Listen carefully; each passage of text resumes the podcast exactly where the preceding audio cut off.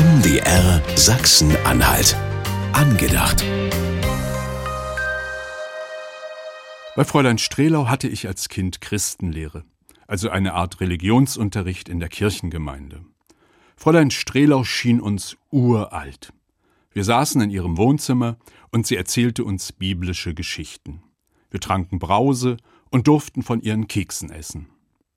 Ich hörte ihr zu, aber immer wieder wanderte mein Blick zu einem Bild, das über ihrer Anrichte hing.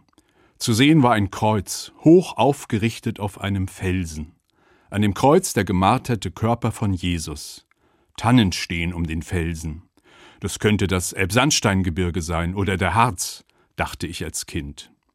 Heute weiß ich, dort im Wohnzimmer hing die Reproduktion eines Gemäldes von Caspar David Friedrich, Kreuz im Gebirge. Der Maler führt den Betrachter nicht nach Jerusalem, wo Jesus ja tatsächlich gekreuzigt wurde.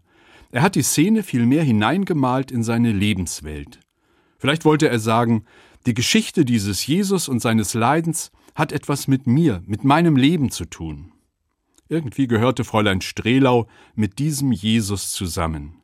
Sein Leiden war ihr Leiden und ihr Leiden war seines. Dabei wusste ich damals noch nicht viel vom Leiden. Heute schon.